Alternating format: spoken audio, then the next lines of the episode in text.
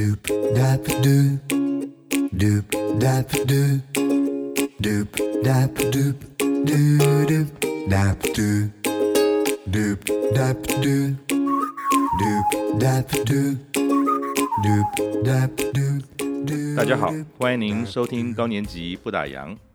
我们今天的来宾啊，是一位活跃于流浪动物保护界的大哥，他有着热血机长之称。他就是王峰，峰哥。五十年次的峰哥啊，他在两年前呢，结束了他三十年又七个月空中飞人的岁月，从机长的职务上啊退休了。还没有退休之前啊，峰哥他常常利用嗯这个假期之间的这些时间哈、四处照顾需要帮助的流浪狗，要么透过活动、演讲，甚至是唱歌哈、来宣导爱护动物、尊重生命的观念。峰哥对于生命、对于动物、对于人生呢，有他自己独套的风格。他总是直接而不保留，很用力、很用力的用热情来拥抱他们。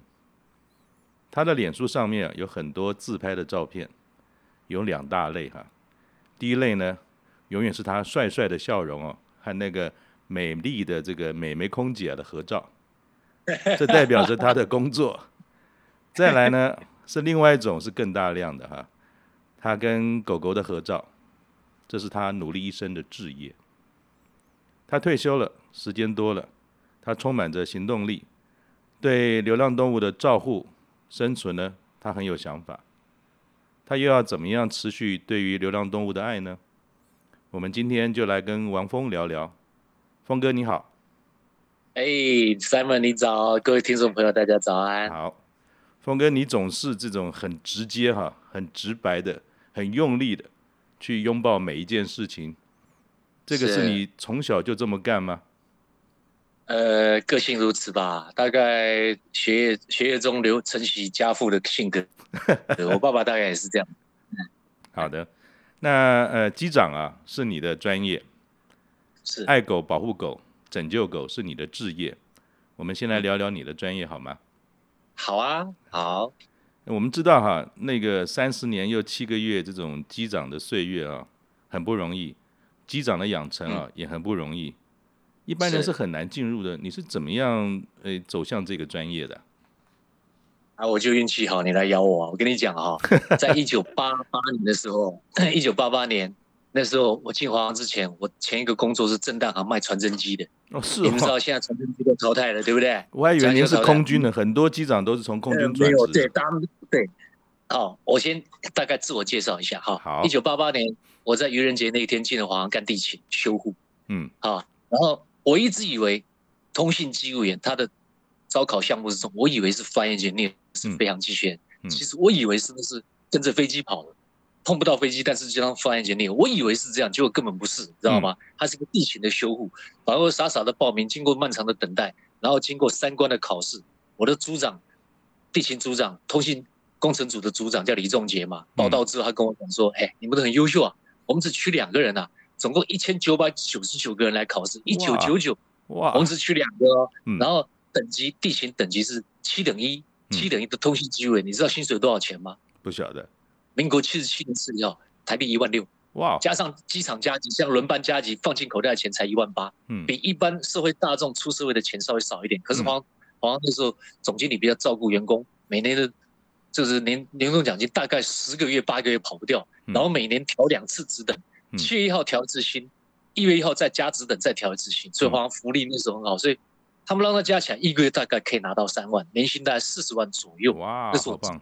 进华航的第一个门槛就进去了嘛，嗯，然后进去之后，就是今天能够跟你谈哦，就是很感谢我当年很照顾我的督导叫玉斐，嗯，好，玉斐是我的师傅，入门的师傅，他当时是通信机务、通信机务呃通信工通信工程组的督导，嗯，啊文质彬彬的一个人，然后他也不嫌弃我，那个时候我什么也不懂嘛，嗯，然后因为我是台北工专，呃我的毕业证书上写的是电子工程科，嗯，但是我更不知道我在写什么，因为以前就是考作弊啊。考试啊，翘课啊，然后混毕业，然后没有从事本行。那时候我也蛮自卑的，嗯，因为一般大专兵是当一年十个月，对，啊，然后当然不用考预官，因为我一天到晚翘课嘛，啊，军训军训成绩不及格，当然不用考预官。嗯，一年十一个月退伍之后呢，就出社会。嗯，然后我傻，我稀里糊涂就傻傻的签了四年半的志愿预官。嗯，所以我出社会的时候，比我同期的同班同学晚了两年半。对，人家都已经在社会上站稳脚步，当资深工程师的时候，我还在打零工、开娃娃车、开机人车。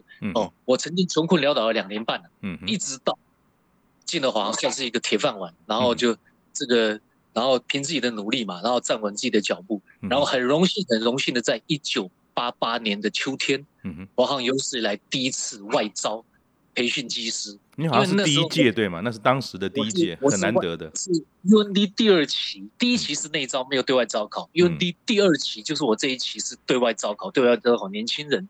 那是因为当时台湾的空军的二代战机正要起步，嗯，F 幺都是已经已经报废了，九零年。中期就报废，就是状况很差，只剩下几十架。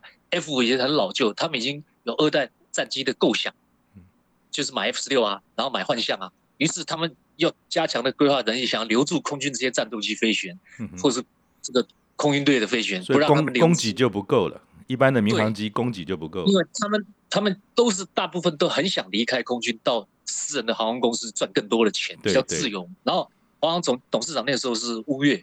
乌老爷子呢就决定说，这样子不行啊，我们的来源都断掉了，因为空军也这个转业会影响空军的这个将来的这个发展嘛。然后华航也那时候是八零年末期，航空业在急速的膨胀，嗯然后这个我们要先把人力筹备好，于是他决定像美国的所有的航空公司一样，就招训培训的机师。于是我很运气很好的进入这一行，我进入这一行完全不是因为我优秀。其实我常跟我常说要去演讲的时候，就跟台下年轻朋友讲，我说人人生的剧本，人的一生的剧本，老天爷早就帮你写好了啊，嗯、然后你只是尽力演出你的角色而已啊。我个人一路走来出社会，今天今年刚好满四十年嘛，我二十岁离开学校，然后服了四年半的预官役，到社会上打滚两年半，然后进华航干地勤一年，然后飞行飞了二十二年多吧。二零一四年离开华航，跳槽到海洋航空，飞了四年半。其实我离离开航空界是将近三年，是二零一八年十一月二十六号了，就是那秃子当当选高雄市长那一天呐、啊，我刚好落地台湾，结束了飞行生涯。当时我当时决定想先休息一阵再说，是。啊，先休息一阵再说。嗯，然后后来就是休息三个月之后呢，有一家就是名字不要讲了啊，因为反正我们也去报道，嗯，就价码都谈好，他给我非常优渥的薪水，嗯，就是他承认我正驾驶十九年的资历，月薪四十五万七了，嗯。啊。就是刚好叫我赶快去投履历表，因为我是 non type，他的他机型是三二零，我是被七四七四百，嗯，他不但承认我 captain 十九年资历，还免费要训我三二零，然后希望我赶快去仪表安排时间。可是因为当时我的狗在生重病，然后我想说我一离开我一离开这个环境去报道的话，马上要这个地面学科啊，要考试啊，要要航路。训练大概半年之内我没办法照顾这只狗是必死无疑。我想说那就先缓一缓好了。嗯，结果他又说这样不行啊，啊你不递履历表，很多人要插进来，因为 on type 的人都排队都好几百人。然后我就说那我就先放弃算了，就这样。于是就他不理我，我不理他，于是就错过这个机会。然后那个一家 cost airline LCC 也找我去，因为毕竟这圈子很小。嗯，台湾就是执行业务的民航机师大概就三千人而已。对啊，阿远航已经掉了嘛，啊复兴也倒掉了，就是两家比较大的，还有一些比较小公司啊，嗯、还有非定义机螺旋机的，嗯、就是线上职业的人大概就三千人而已，这个圈子非常小，比他的受益大概小一半。是台湾职业的受益还有五六千人，嗯、哼我们飞行界只有三千人，你是什么咖？随便一问就晓得。你知道过去三年啊，嗯、过去三年，台湾就是就是明就是年轻的朋友想进这一行的人，嗯，你知道过去三年总共几个抢到位置吗？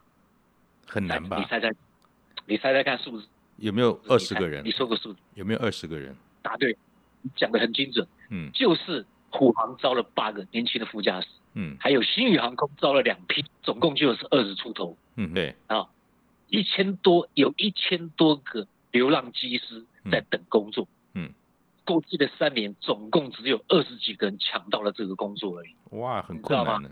我那我那时候想说，我如果再抢，我觉得。感觉有点过意不去，我真的是第一个出发点这样想，于是我没有递履历表。嗯，啊，第二个原因是比较实际的啦，他给我那个薪水，还有我看他大班表，我看得我腿都软。嗯，因为 LCC 嘛，都是熬夜班、红眼班呐、啊。嗯，然后上上，然后上工还要自己带便当，你知不知道？嗯哼，你知道，因为他们不提供煮任何餐点的，我觉得很不方便了。我哇，这跟我想我不太能接受跟，我想象的完全不一样。我们一直以为说这个帅帅的戴着 Ray-Ban 的太阳眼镜的这种机长，应该是五星级的待遇，听起来有点血汗呢。啊，您这三四年来了，一路走来也持续了，而且呢，有的时候晨昏颠倒了，跟家人也要聚少离多，因为很多这种跨洋的航班哈。你是怎么样做到的？在这么辛苦的状况下，就久一久就习惯了，久久而之就习惯了嘛。因为我们这个东西哦，我跟常跟年轻人讲，他们对飞行很有兴趣，总觉得是一个怀有这个梦想嘛，对不对？嗯、我也知道他们大部分可以跟空姐美眉当同事嘛，长得很漂亮嘛，然后穿上帅帅的制服嘛，进出机场。享受众人异样的眼光嘛，就是这样。其实他没有想到，你只看到人家吃肉，没有看到别人挨揍，嗯，是不是？我们这一行哦，跟医师就是职业的执行业务的医师很像，嗯，都是师徒制，都是老，哦、都是师傅带带带徒弟，嗯啊，嗯，那你如果碰到一个没有爱心、没有耐心、是不是很狠角色的师傅，认为你不行，你就完了，你很难翻身，你知道吗？在你 initial training 的时候，假设你碰到一个很烂的老师，他很主观的认为你这个没有潜力了，你大概这辈子很难翻身。嗯，你知道，你一定辈子的命运就被他决定。我们几个被淘汰的同学都是这样啊。我们这个飞行员拿一开始拿 PPL Private Pilot License 跟 Commercial Pilot，就是靠时间来累积嘛。啊，有时候你你当时的 performance，你当时的表现并不好，你只要多给我一点时间，就像你考驾照一样啊。有些人天生一次就过，他机灵啊；有些人考汽车驾照考三次才过啊，你只要给他机会多一点练习就。可是因为当时的客观环境不允许这样，因为公司在一定的进度就要你一定的成效，你达不到你就要被淘汰，所以我们是一路被淘汰存活下来的，你知道吗？然后然后这我们回到线上，大家都以为我们考上这一行就一步登天，其实还早，你知道这只是痛苦开始。我当年是我们公司跟 University of North Dakota，U 我们简称 UND 了，嗯嗯，就是美国四十八州中间最北边，因为有一个 Aerospace Foundation 叫 Spectrum，嗯，他们是很有名飞行训练学校，他们非常有名，可是地处偏远，你知道吗？从台湾坐飞机要转三趟才能到，啊，先坐西北，或坐西北到东京转，转到洛杉矶，洛杉矶转 Minneapolis，Minneapolis 再坐那个 DC 九再坐到 Grand Forks，你知道？就这样，我们在那边待了三个冬天，然后回到台湾之后，再从机队训练开始，然后师徒制嘛，啊，你碰到很凶悍的老师，被敲头被罚站都很正常啊，因为那时候训练生态就这样。所以峰哥是不是也是因为在职业上这样专业严格的训练，也磨了你磨练了你很多东西？第一个就是不放弃，第二个是全心全意的投入不分心，而且永远相信第一次没有做好，永远还可以第二次做好。然后把耐心投入，啊、可是我们知道哈，啊、像您在呃原来华航，呃一路走来，然后严格的训练加上自己的努力，到了最后差不多二十六年的时候啊，反而您就决定在这个当下呢，做了一些职涯的决定离开。那我们其实，在高年级不打烊的听众当中，也有不少是中年级的朋友，大概就是四十岁到五十岁。其实都在人生的上半场啊，最后一里路这边在拼搏。那您怎么看啊？就说当时你在自己下了这个重大的决定，从一而终呢，还是中年转业呢？你在当时做这个思考的时候，是怎么下这个决定？有没有什么可以给大家分享的？哦，我老实跟你说，这讲心里的话，完全不不不隐瞒了。嗯，我当时离开只为了争一口气而已，赌这一口气。啊，嗯，说一句粗话，就是老子不见得一定要赖在你这边不走，我随时可以买单，因为我是我我是选旧制，二十五年就可以买单走人。是是，啊，然后那时候呢，我一直在等这个机会，只要哪一家公司要我觉得公司不错，我考得上的话，我拍个屁股我就走。嗯，因为那时候我对当时的现状最不满，是我们是我们排班的乱摆乱改我们的班表，我们每每我们每个月的月底最后五天，下一个月的班表才出来。嗯哼。也就是，比如说现在是十月七号，也就是在九月二十五号之前，你完全不晓得七天之后你人在哪里，啊，他班表呢，人家都是月中就预排，月中间十五号预排，你可以长期规划你的生活。可是这班表结果排出来之后，一个月被改的乱七八糟，他完全不会经过你的同意，你知道，你完全没办法规划你的私人生活，这是最不能容容忍的。然后管理阶层就是说，没办法啊，我们人力吃紧啊，人力大量流失，也就是因为二零一三、一四、一五。那三年，我那个钱钱东家了，每年流失大概七八十个飞行员。我那时候就想说，我能走一定要走，把这就是证明我不是要赖在你这边，非赖在这边不可。所以那时候海洋航空那个招人的时候，其实你也蛮感动。我记得是二零一四年的一月的某一天，嗯、啊，我在开车送狗食给一个私人狗场，我的手机那时候那时候是智慧型手机，但是我没有手机行动上哦，想省钱嘛，我一天之内接了三通电话，嗯、是我已经跳槽海洋航空的学弟，啊，嗯、还有同学。嗯，胡气好，邓崇祯，嗯，跟陈陈振林这三个人，嗯哼，他们花自己的钱打我的手机，一个在比利时 Brussels 布鲁塞尔，嗯哼，一个在洛杉矶，一个在韩国仁川，哇，峰哥，我们招人，你赶快来呀，你知道，你赶快来加我的这种，我一天之内接了三通电话，我觉得盛情难却，嗯，你知道，而且我待不开心嘛，嗯，然后，然后那个官方网站都还没任何讯息。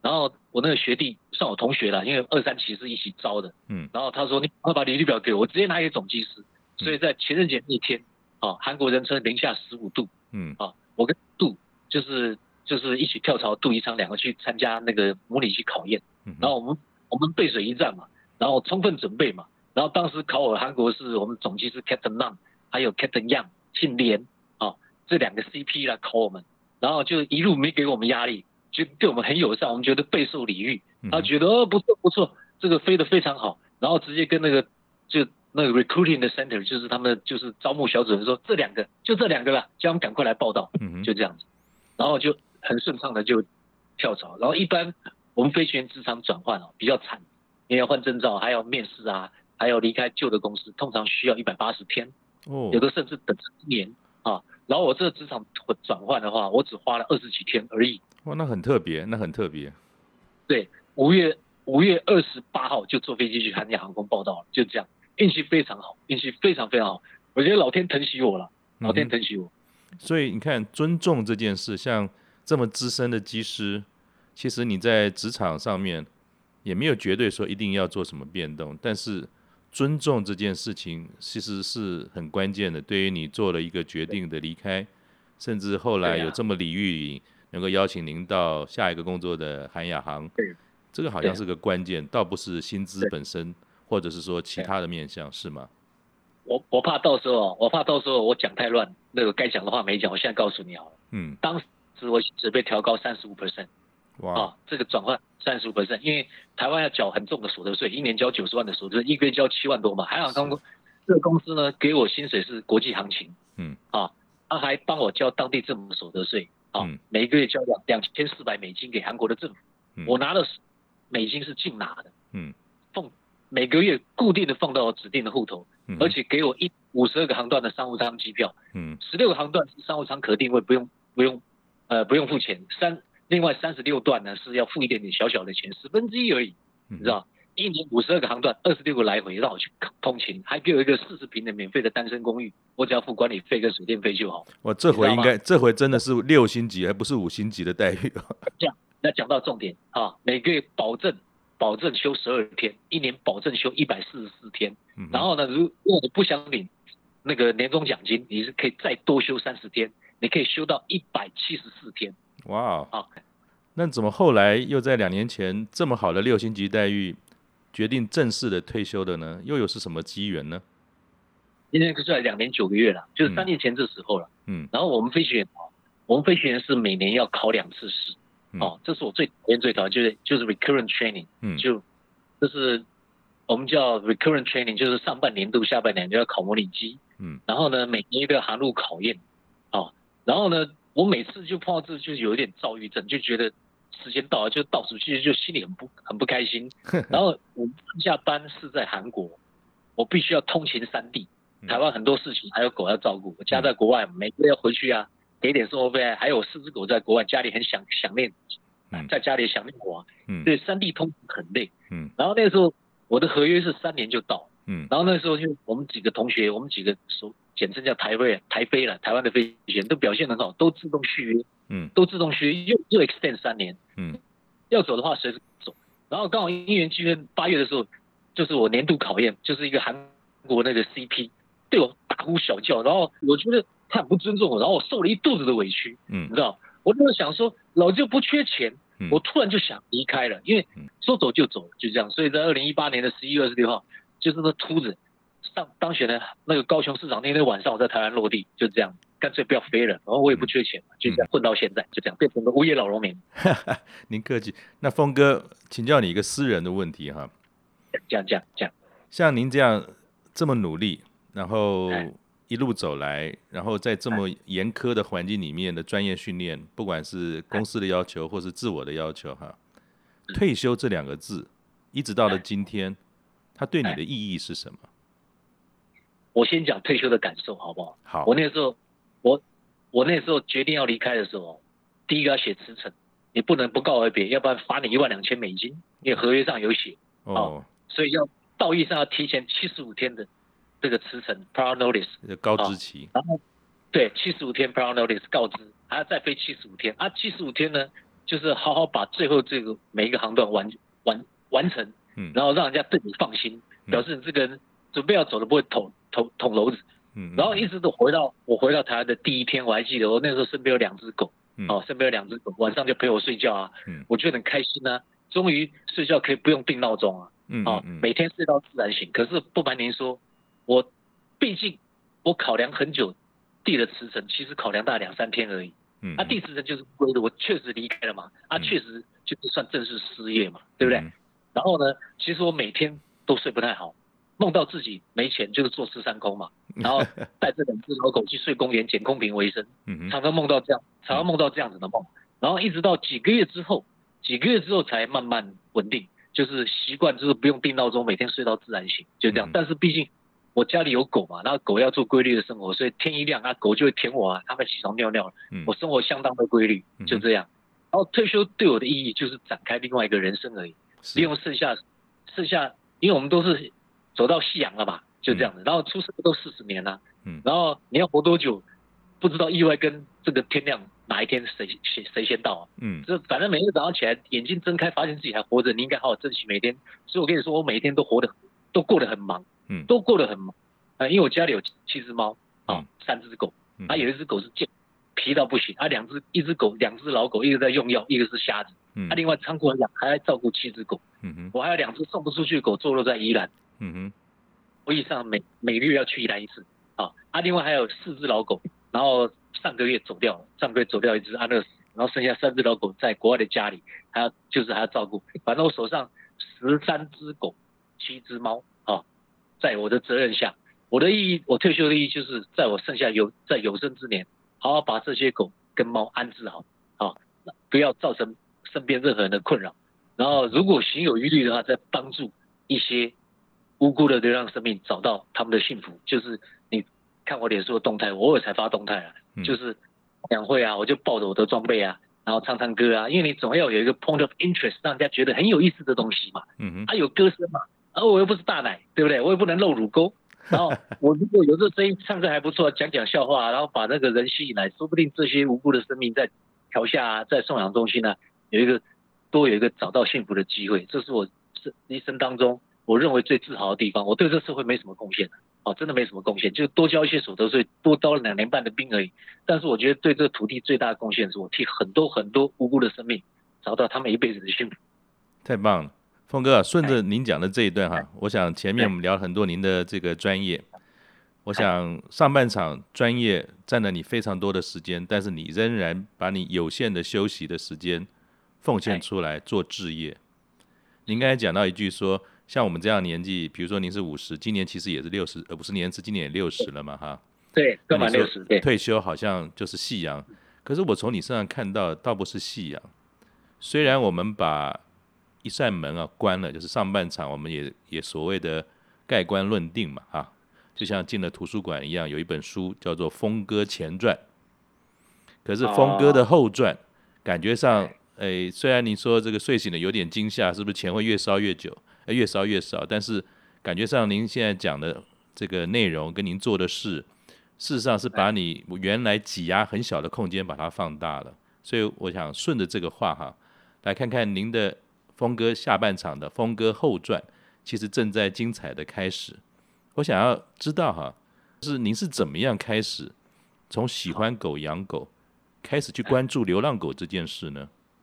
哦，我是基本上其实没有为什么啦，因为大概是血液里承袭我爸有一颗很很柔软的心呐，嗯。啊，然后这个从小呢，我对狗有特别的感情，嗯，真的对狗特别的感情，就看到狗就想过去把身边的东西拿给它，是想拍拍它摸摸它，嗯，没有什么原因呢，就是没有什么为什么，嗯，然后第一次跟狗第一次跟狗结缘是民国六十一年的九月初，我记得是开学是九月六号，嗯，小一六年级就要开学，啊五年级要交暑假作业。要跟老师要点你的暑假作业，希望开学不要影响正常。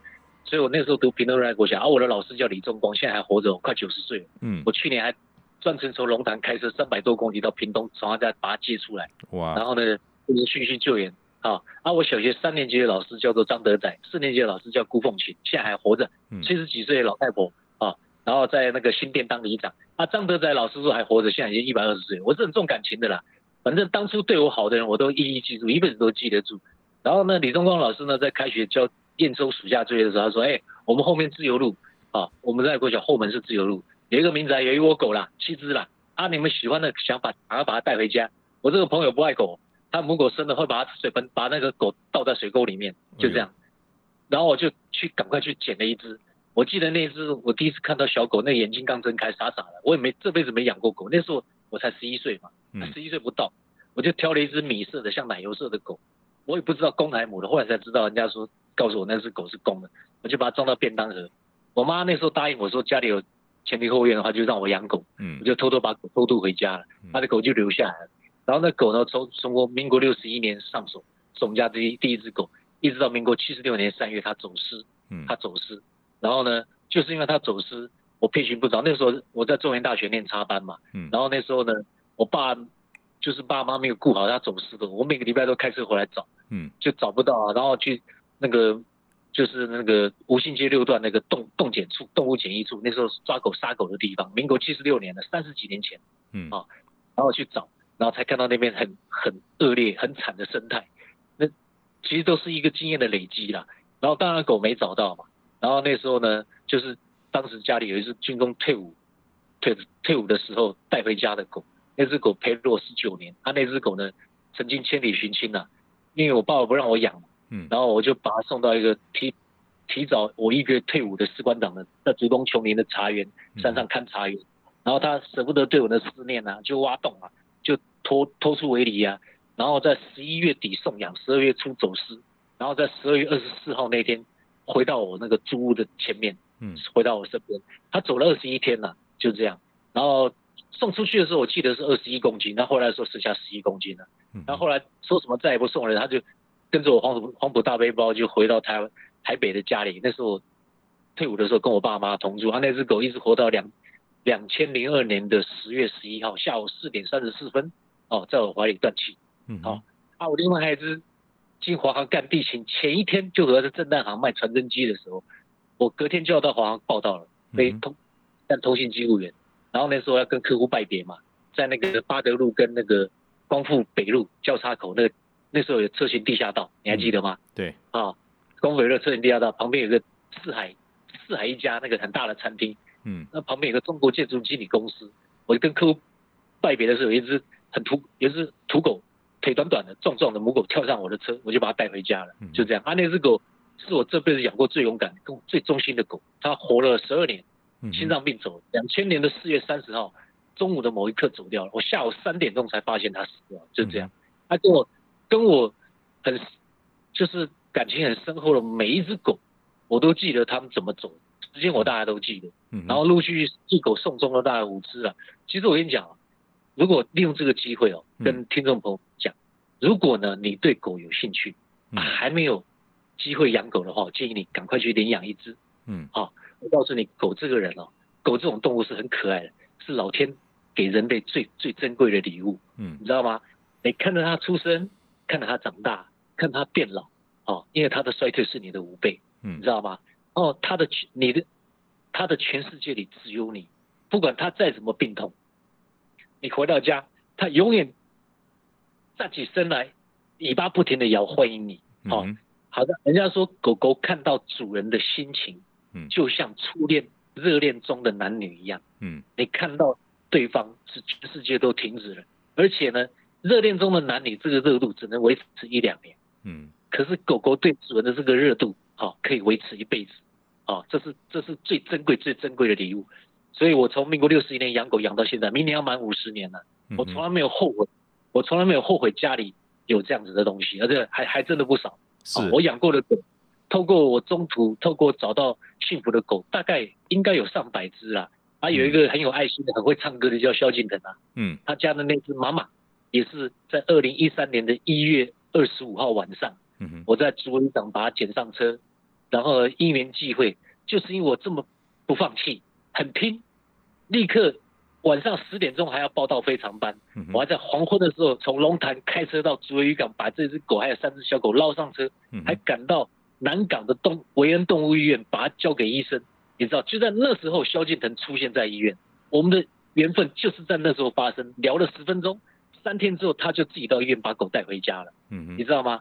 如果我那一天不这么拼，我错过了那一瞬间，萧敬腾不可能知道这只狗。所以人想做一件事的时候，其实老天就会在那边站着帮忙。老天早就安排好，老天早就安排好，真的早就安排好。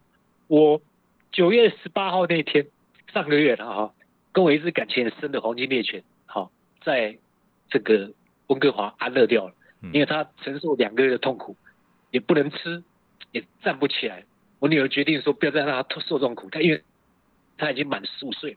好，他是二零零八年金融海啸的时候，如果你们愿意去查，应该还查得到这个新闻。二零零八年金融海啸，全世界都很不景气，台湾也是一样。嗯，啊，百业萧条，然后繁殖场因为没人买狗啊。繁殖场就把他们手下的总公总母，在趁夜黑风高的时候，一个凌晨把整车倒在中立的一个传统市场。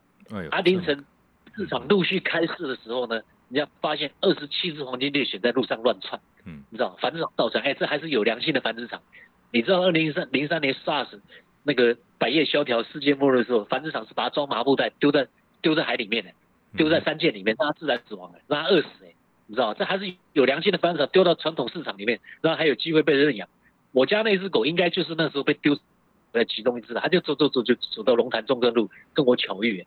我在那一天哦，照理说不可能跟它相遇，嗯，啊，就是因为就这么巧，一个一连串的细节就让我在那一瞬间跟它相遇。跟它相遇呢，它是一只被两岁被繁殖场淘汰的种母，嗯，它已经流浪很久了，啊，脚都磨破，啊，耳朵流脓。全身长满了那个就是湿疹，还有跳蚤，他就被我捡回家了。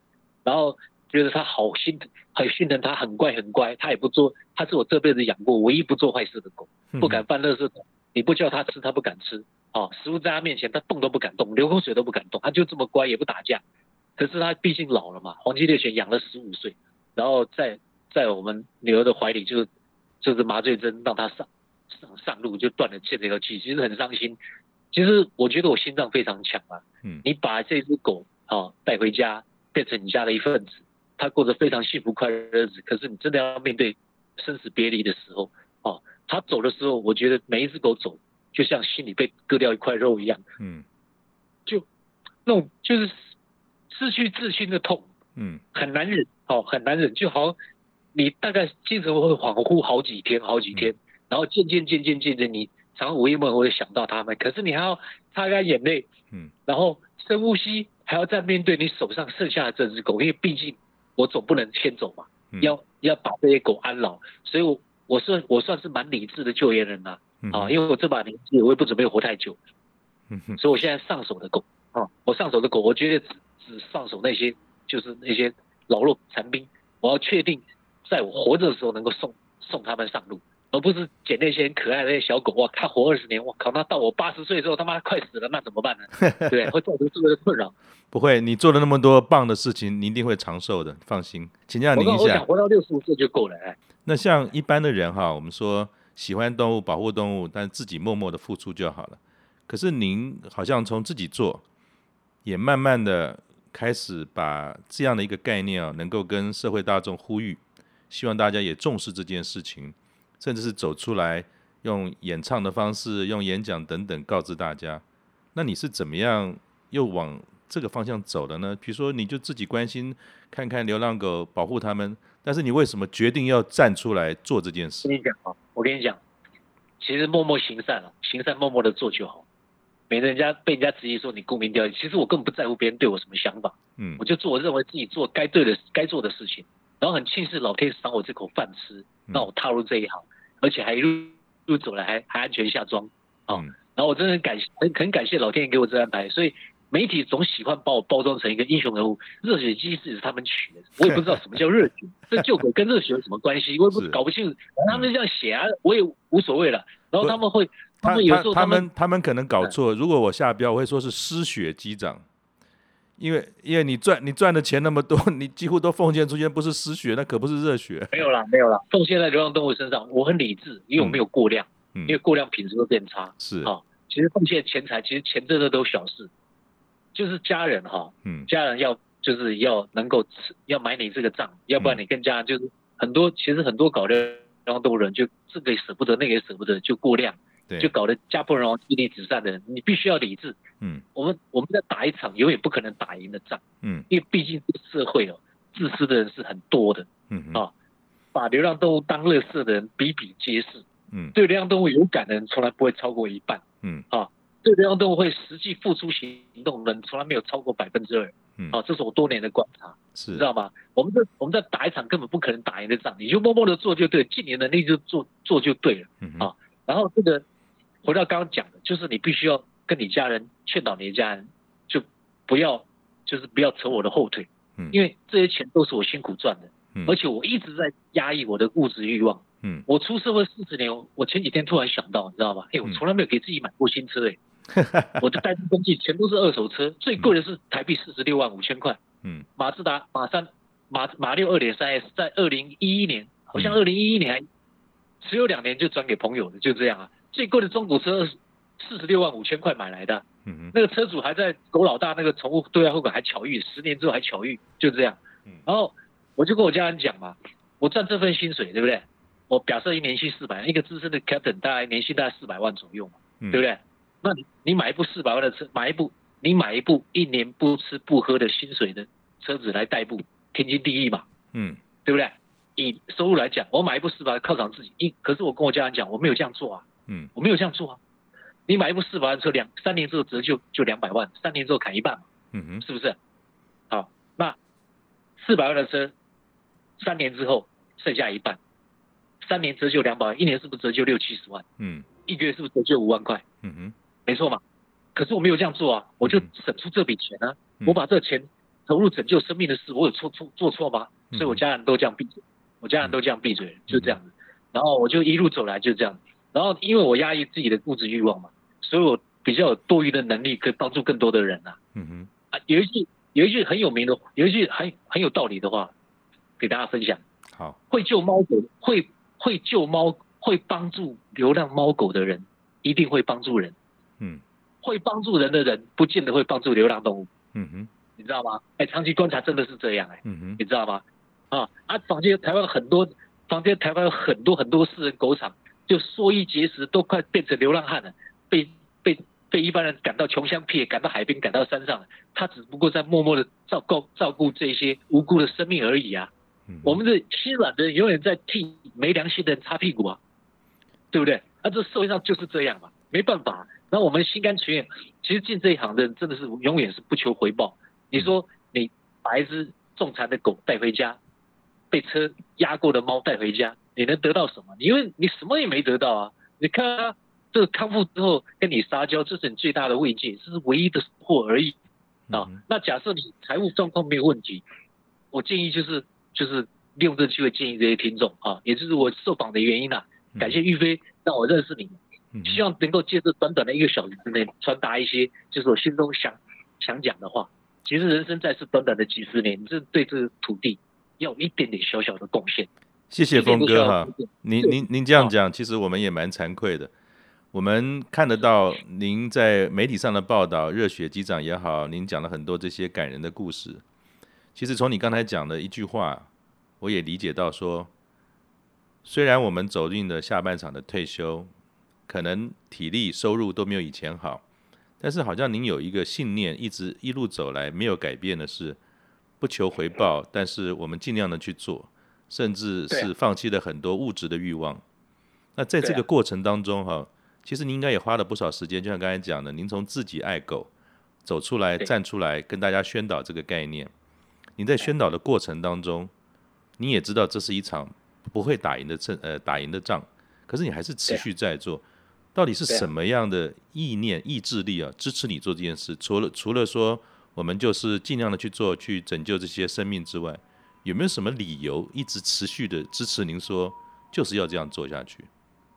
因为我觉得这是一个对的事情嘛，而且我能力做得到嘛，而且狗是人类最忠实的朋友啊。嗯。哎，台湾流浪狗问题一直很严重啊。好，这么多年走来，一个很有成就感的故事讲给你听啊。好。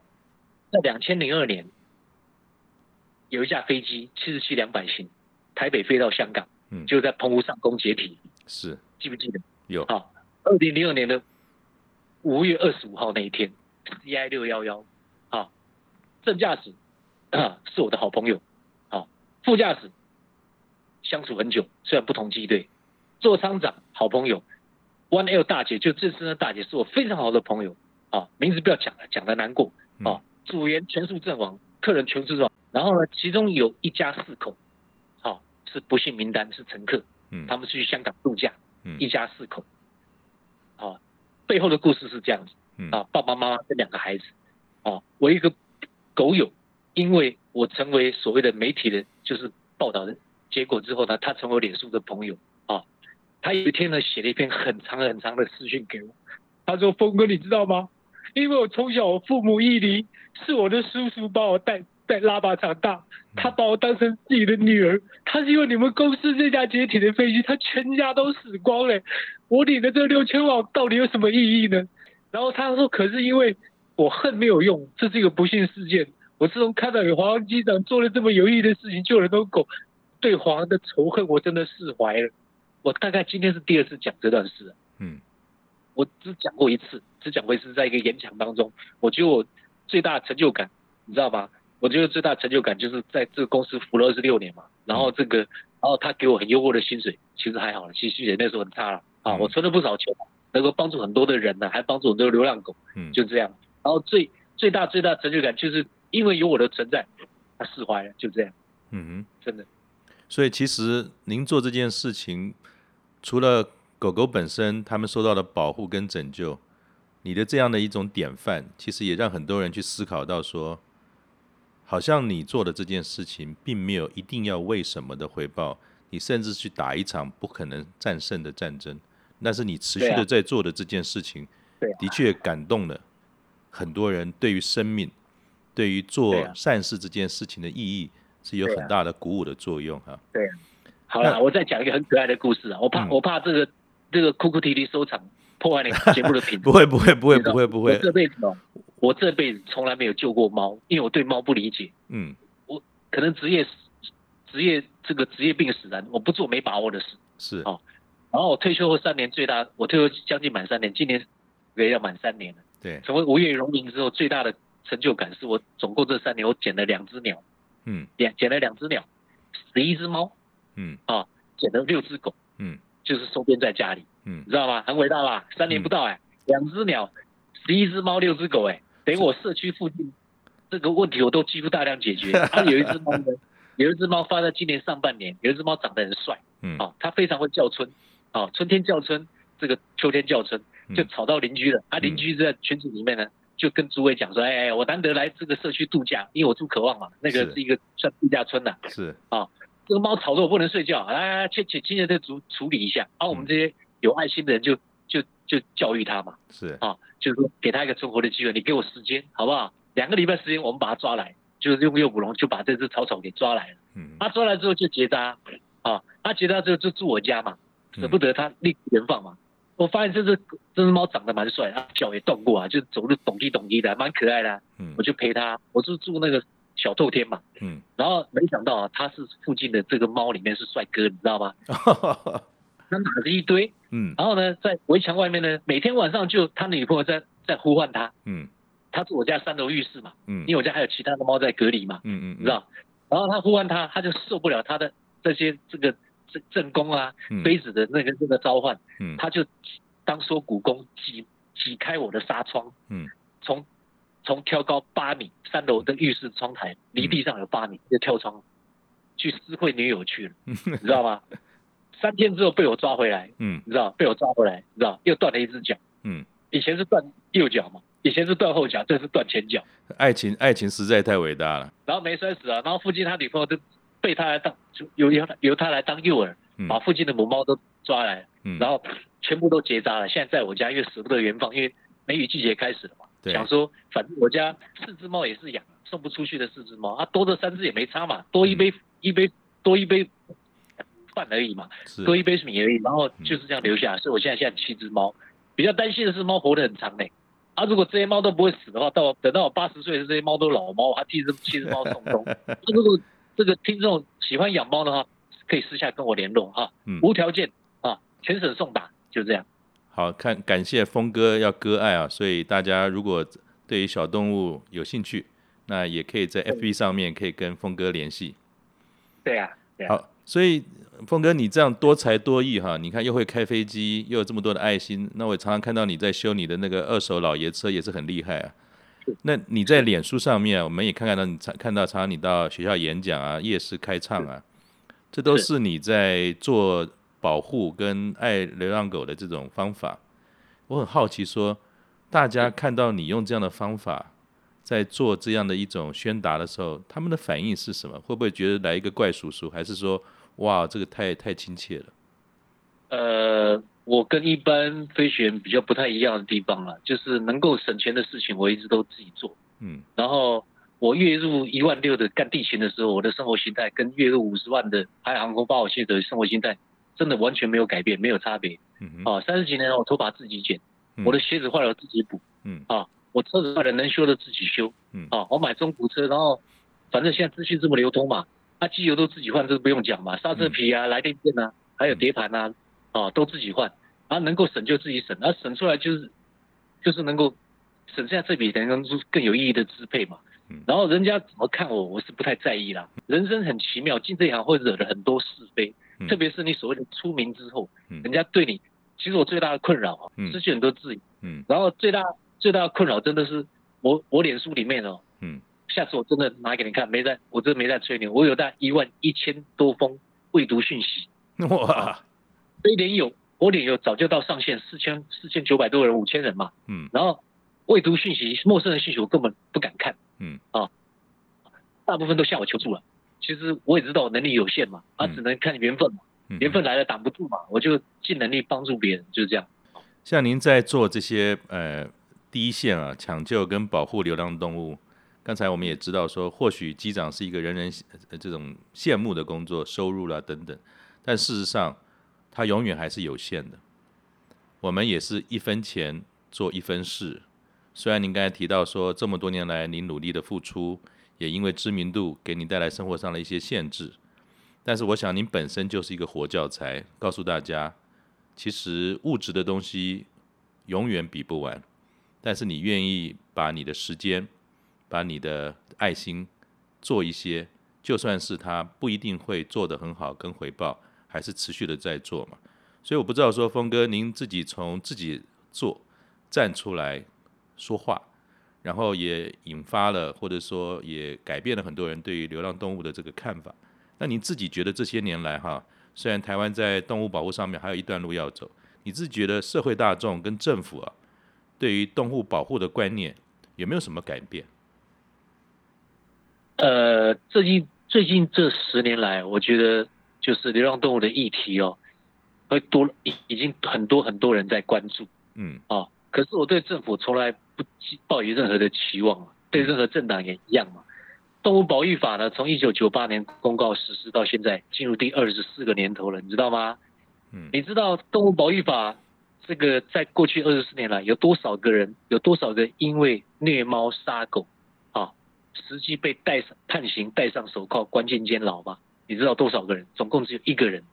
这个人真的啊，因为你杀了再多的猫，虐了再多的狗，嗯，造成他们的全残或死亡，嗯，法官呢总认为这只是一个财物而已，啊，累犯数量大而已，从来没有任何一个虐猫杀狗人的人刑期被判超过九个月，嗯，所以刑刑法规定，你既然判的刑期不到一年，得以一颗罚金。交了钱就走，或者是跑路了啊。行政执行处也找不到人就算了，所以就摆烂了。那个唯一被关的游民是在台中，他在睡公，每天睡公园，嗯，杀猫虐狗就被人家检举，法官判他三个月，好啊，我就去吃牢饭九十天啊，不用钱啊。于是他自己被铐上手铐进牢吃吃九十天的牢饭，就不用再流浪了，就这样。嗯、老百姓如果观念没有随着文明程度的进步的话，嗯，这个问题永远没办法解决。嗯，啊，我们政府有公权力，可是对繁殖业者也没有做实际的约束。啊，老百姓呢，用认养代替购买的观念还没有确实的执行。嗯，然后人总是把狗当成工具或是玩具。嗯，啊，老子有钱啊，我爱买啊，我也没违法，你你你能奈我何呢？于是想要买一只哈士奇就买一只啊，想要买一只拉布拉多就就买了。他、啊、买了之后，后来发现哦，花了三万块买狗，他没心疼。等到花了，等到要花三万块，也有老的时候要医疗的时候，觉得这很困扰，就把它丢了，就这样啊。因为它毕竟在它定位里面，这只狗只是玩具啊。啊，另外就把狗当工具，乡下来呢，把狗去绑在那个田寮里面呢、啊，看鱼温呢，看养鸡寮，看猪舍啊，就这样啊。然后一旦它不需要了，啊，工厂搬迁了，这狗就留下来了，嗯嗯，就这样子。这问题，这当然不是多数，但是这状况比比皆是。这很无奈啊，等于期待我们用正向的影响力，我们多传扬一些这个善良的理念，还有感人的故事。所以，生命其实是我们在看这个动物的时候的一个观点，它不是一个物件，它也不像是一个老爷车这样子。对于它的尊重，啊、我想也是峰哥在整个过程当中一直在说的，对于生命的尊重，对于动物的尊重，就如同应该跟人一样，而不是把它当成一个物件。那你退休之后哈、啊，有没有什么更多的计划要去持续的推动爱护流浪动物的观念呢？其实最近感触比较深啊，他身边的好朋友就是非常好的朋友，妈妈因为染疫过世嘛，然后百百日之内，他最从小看他长大的那只狗又走了，嗯，然后我对门邻居呢，最近也是先生突然猛爆性肝炎呢，就昏迷呀、啊，在加护病房里面住。就是生死一线间呐、啊，然后太太就很勇敢的把肝捐给他，嗯，然后这夫夫妻在康复当中，因为他收了我第一只生平第一只送出去的猫，就有斜对门的邻居啊，是，反正我就帮他照顾他家里的猫，就是这样。反正我跟你说，我不出门哦，那人家我的生活就被一些琐事给给填满了，嗯，然后只要我想只要活着一天呐、啊，就把家里的七只猫、三只狗、对门邻居两只猫，还有我那个这个这个。家里突遭变故的重病的这个夫妻呢，希望他早日康复。还有很好笑，因为我那天知道这个不幸的消息，我们家旁边有个土地公庙，嗯，我还亲自在地上叩了三个响头呢。我这辈子很少跟人家下跪，嗯，我那天突然就感觉哇，这个夫妻如果手术肝脏移植，夫妻都出了意外，夫妻都不幸阵亡，那家里的猫怎么办？嗯，知道吗？我那时候突然觉得，哎，土地公，我很少求你了，我今天给你磕三个响头，嗯，好。那、啊、你好好保佑这对夫妻，好吧，让他平安归来。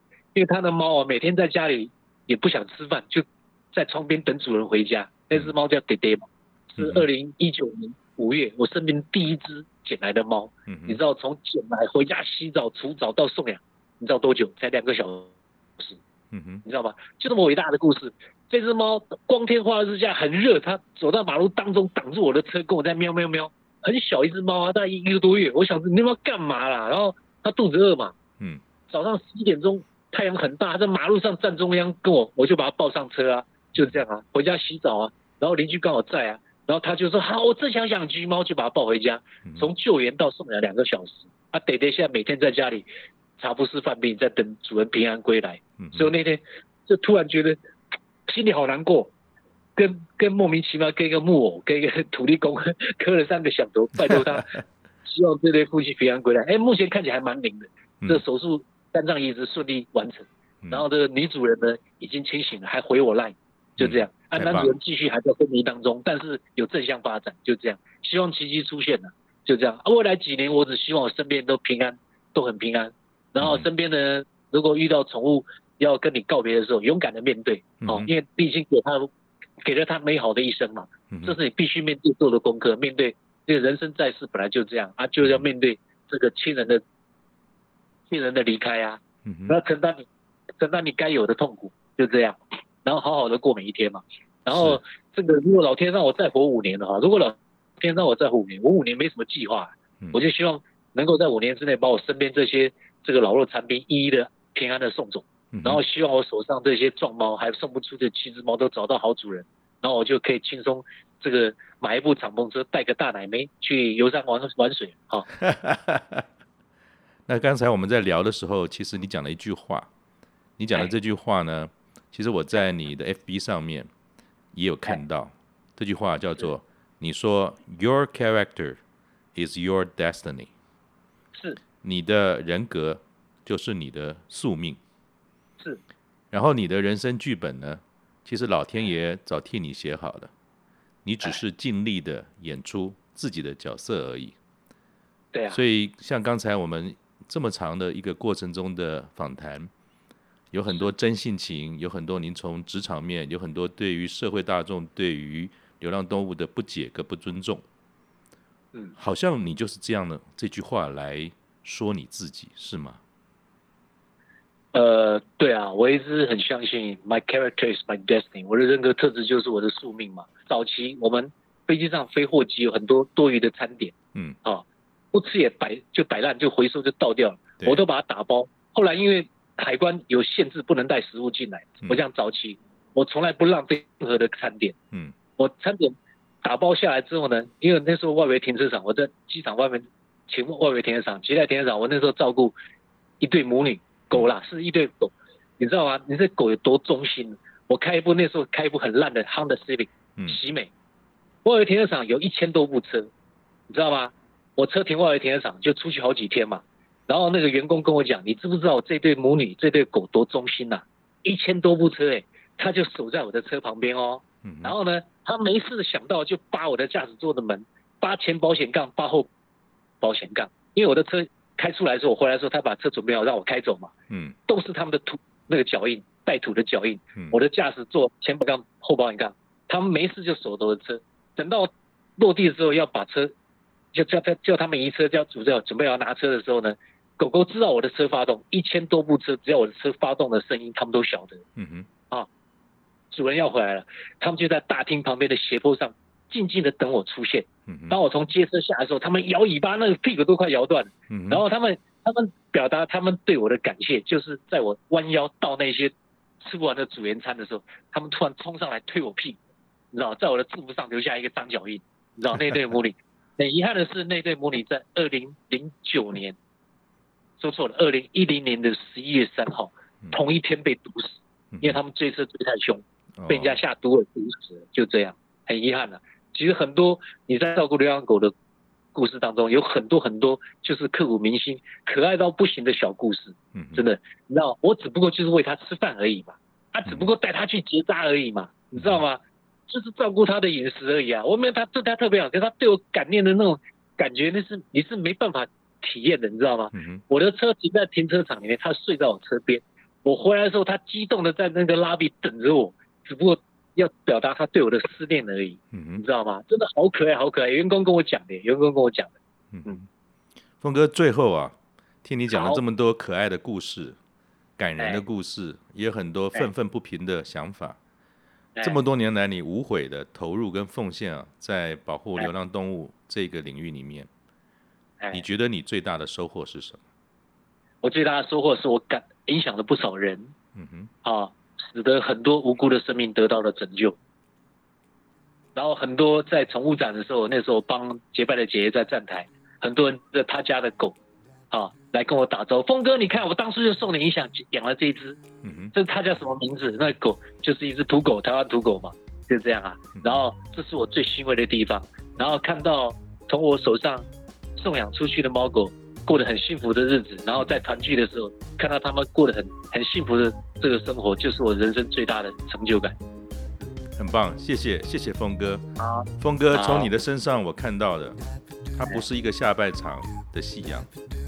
它是一个熊熊烈火的朝阳，用你的爱，用你的爱，然后各位知道吗？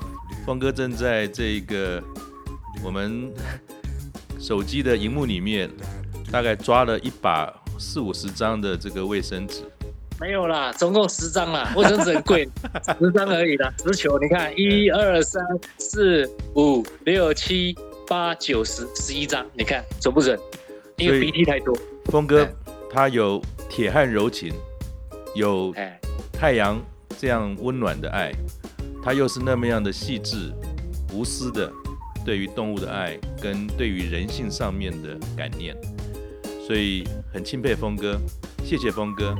那也谢谢、哦、也祝您在保护这些毛小孩的路上平安顺利。谢谢谢谢啊，平安健康。好，拜拜。谢谢谢谢，拜拜。谢谢